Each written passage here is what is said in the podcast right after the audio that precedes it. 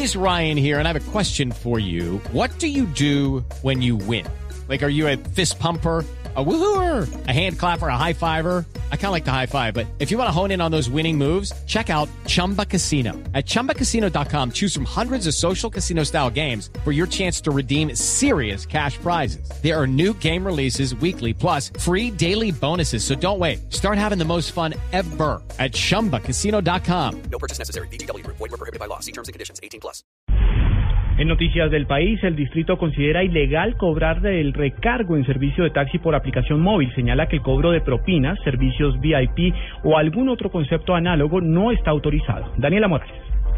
Buenas tardes. La secretaria de Movilidad, María Constanza García, resaltó la facilidad que han propinado las aplicaciones eh, para teléfonos celulares y otros implementos tecnológicos, como lo es el servicio de taxi. Sin embargo, aseguró que estas aplicaciones traen opciones como, por ejemplo, la propina para los conductores y que de esta forma el servicio sea más rápido y efectivo a la hora de llegar. Sin embargo, señaló que esto es total y absolutamente ilegal y que nada existe en el reglamento que se catalogue como propina. Señaló que hacer o cobrar por el servicio es ilegal y los usuarios no deben prestarse para esto, sino por lo contrario denunciar ante la Secretaría de Movilidad e incluso la Policía de Tránsito en cabeza del coronel Manuel Silva.